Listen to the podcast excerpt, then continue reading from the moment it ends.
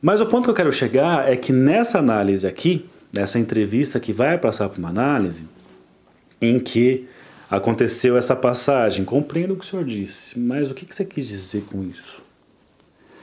Ele diz: aí escandimos o fim das entrevistas ditas preliminares, ou chamado também de tratamento de ensaio, indicando analisando que ele se deitaria no divã já na próxima sessão.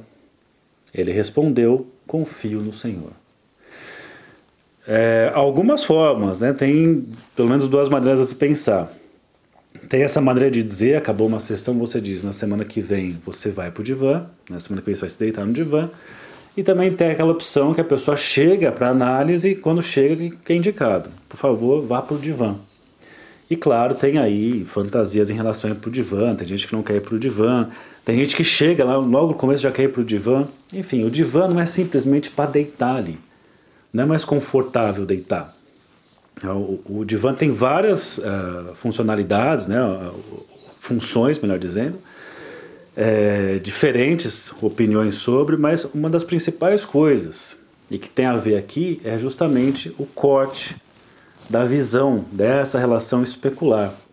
As entrevistas, a minha vista e a sua vista, entrevistas, acontece um corte. Esse corte é um corte imaginário, um corte no narcisismo, etc. Daqui a pouco eu vou falar mais disso com exemplos lúdicos. Mas vamos voltar aqui para o caso clínico, o que o cara diz? Bom, semana que vem, na próxima entrevista, na próxima sessão, você vai deitar no divã. E aí ele fala: confio no Senhor. Confio no Senhor, e o que diz o analista? Em psicanálise, a confiança não é necessária ao sucesso do tratamento. Ah, dizia Freud. É, portanto, em outro lugar que se situa o eixo do tratamento. Neste que você quer dizer? Vou fazer aqui uma, uma contribuição em relação ao isso que o, o autor traz. O Freud, na verdade, num texto chamado Compêndio da Psicanálise, é um texto, é, o último do Freud, até alguns dizem que está incompleto, que ele morreu ainda enquanto escrevia ele tem uma parte que eu acho muito importante, que é sobre o tratamento, a prática do tratamento, e ele coloca assim: pedimos, a, a, ele, antes, né, ele coloca o, o eu do paciente está frágil, então ele distorce a realidade, por isso ele procura a análise e o analista ali com o seu ego, com seu eu forte, uh, vai escutar, vai ser uma referência para a realidade do analisante. Isso Freud dizendo, por mais que você queira dizer que é uma outra coisa, o próprio Freud diz, está lá no texto. Mas ele põe assim: queremos que o, o paciente ele fale tudo para que a gente possa fazer nosso trabalho. E esse falar tudo, ele até coloca, coloca confessar tudo. Ele diz: não é confessar só aquilo que ele quer ocultar, como se fosse um confessionário da igreja. Ele põe assim: é, confessar tudo até o que não sabe. Então, a livre associação tem a ver com confessar tudo até o que você não sabe, porque você vai produzir alguma coisa falando. E você se surpreende quando você fala, ué, nossa, o que foi isso que eu falei? É, e ele coloca assim, mas será que a pessoa faria isso é, de boa vontade? É, automaticamente eu topo falar tudo o que vier à cabeça? E ele coloca, não, enquanto não acontecer algo e talvez passe um pouco para essa dimensão da confiança, é, tem que acontecer alguma coisa, e aí a hora que o Freud evoca a questão da transferência. A pessoa só vai falar para o analista essas coisas, confessar essas coisas que sabe que não sabe, porque o analista ele reencarna uma figura significativa do passado do paciente. Então, figuras de mãe, de pai, de professor, figuras de referência, figuras de autoridade, figuras de segurança e por isso falaria. Então, pensando em Freud, tem algo sim dessa confiança. Só que ao mesmo tempo, a transferência vai possibilitar que um processo aconteça, mas há também ela é uma forma de resistência. Justamente porque o analista ocupa esses lugares de, de repetição de figuras do passado. O Lacan, então, no seminário 11, principalmente, que ele traz os quatro conceitos fundamentais da psicanálise, é um dos pontos que ele mais evidencia que o analista significa muito mais um lugar de suposição de saber do que efetivamente um lugar de repetição de figuras do passado. Porque se essas repetições vão ser mantidas, eu vou ter a tal transferência positiva nas expectativas amorosas e na impossibilidade de satisfazer essas expectativas, vou ter e, e, e vou frustrar a pessoa, não vou oferecer o que ela pede porque é impossível, eu vou ter a transferência negativa. Então, esses dois tipos, positiva e negativa, atrapalham o processo, pensando por Lacan. A transferência é muito mais no nível zero, é nem positiva nem negativa. Nesse sentido, é muito mais interessante pensar no analista como esse sujeito suposto saber. Então, o, o paciente supõe que o analista saiba algo sobre o seu sofrimento e por isso ele fala. Só que é interessante porque é, no senso comum, o que faz parecer que o outro sabe é o outro que dá respostas. Então as pessoas adoram, sei lá, você vai no analista ou vai em algum tipo de profissional que fala de você, aquele efeito que quando você lê horóscopo, quando você vai numa pessoa que é vidente ou coisas do tipo, que ela conta coisas sobre suas de você com toda certeza. Nossa, como pode saber tanto? Só que a psicanálise não trabalha por essa via. Porque essa via é uma via de sedução, é uma via de alienação, como eu venho falando já essa semana, que toda vez que você se liga a um saber do outro, você está se alienando. Ainda que o discurso do outro seja um discurso de libertação. Se você está só repetindo aquilo, sem se implicar, sem se questionar de forma singular, você só está se alienando.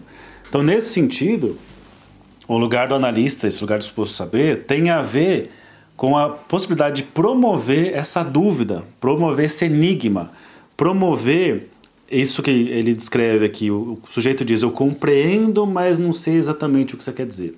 É justamente essa compreensão não toda, a compreensão não toda, compreendi, mas não tudo, que possibilita que uma certa atmosfera de mistério permaneça, e é justamente aí que o desejo aparece, o desejo de saber. Essa é a ideia que se tem. Por isso que ele coloca: não interessa tanto a confiança, mas né? É, é, portanto, em outro lugar que se situa o eixo do tratamento. Neste. O que, que você quer dizer com isso? É justamente isso que vai motivar, vai manter um desejo de fazer análise. Assim, o que será que ah, meu analista quis dizer com aquilo? Não sei exatamente. E da parte do analista também, tem esse outro lado, o quanto nós temos que estar disponível ao assombro, disponível ao não saber. Porque se você sabe tudo, ah, eu sou o cara, decorei todas as teorias, eu consigo classificar todo mundo. Bom, você vai virar um, um, um, um, um burocrata classificando pessoas e o desejo de saber do outro, o desejo de escuta, vai ficar contaminado. Você vira um burocrata, um burocrata, né? Um burocrata. Você vira essa pessoa que só está ali, escutando, classificando, carimbando, escutando, classificando, carimbando, escutando, classificando, carimbando eu particularmente acho muito chato, porque qual a graça de você estar numa análise, escutar pessoas, se todas você reduz a um tipo de personalidade são todas iguais. Agora, esse interesse pelo que o outro ainda vai dizer, que possibilita meu, um dos elementos que possibilita o meu desejo como analista. E aí, olha só que interessante, as entrevistas, trouxe até o Freud aqui, o Freud Andarilho, que muitos anos atrás eu fazia umas postagens bem idiotas, mas que eu gostava, e trouxe o Merli. Vou colocar aqui o Merli e o Freud. Podemos pensar que nas entrevistas, olha o que está rolando, é aqui, ó, entrevistas. Ó, tô vendo um, um tá vendo o outro aqui. Bom, no caso, o, o Merli está de braço cruzado, né? O que poderia levar, você tá lá, o, é, você é o analista e o, o analisante, você, sei lá, se cruza o braço, faz algum movimento e ele vai supondo seu desejo a partir daí.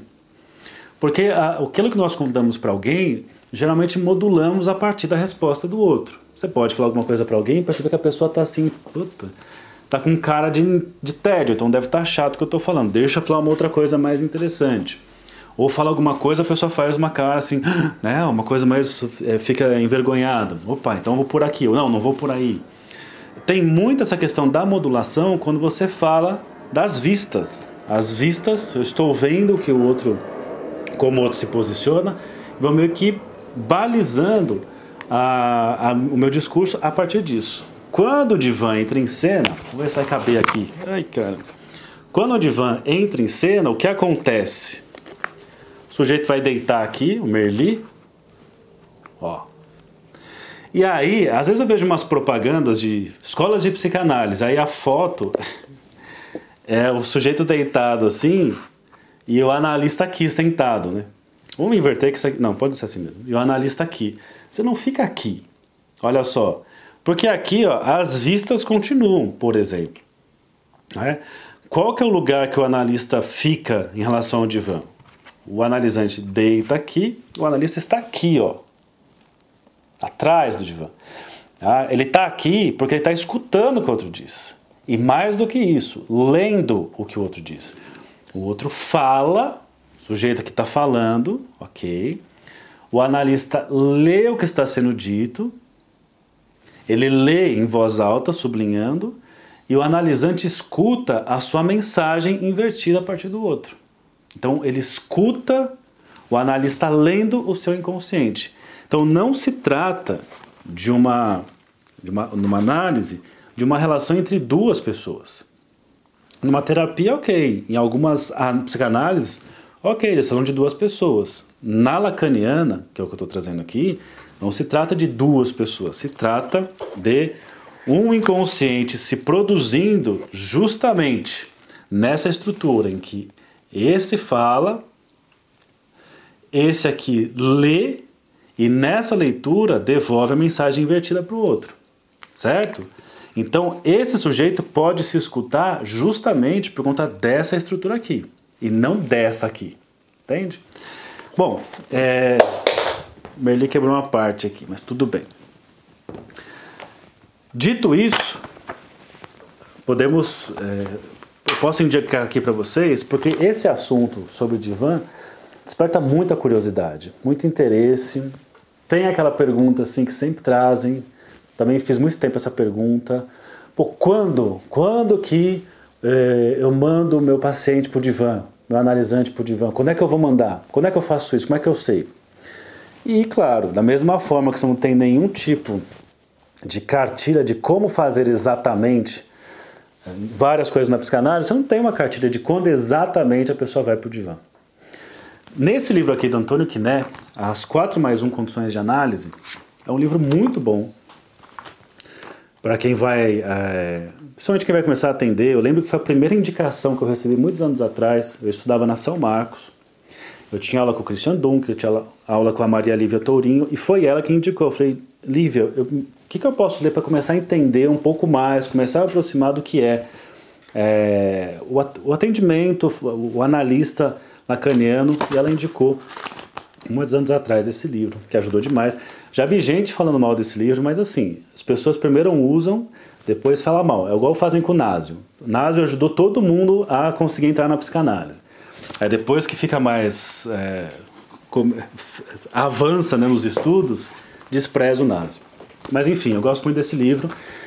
E nas quatro mais um condições de análise, uma das condições é o divã ético que tem várias passagens, inclusive na semana que vem vou trazer um caso clínico falando sobre passagem para o divã.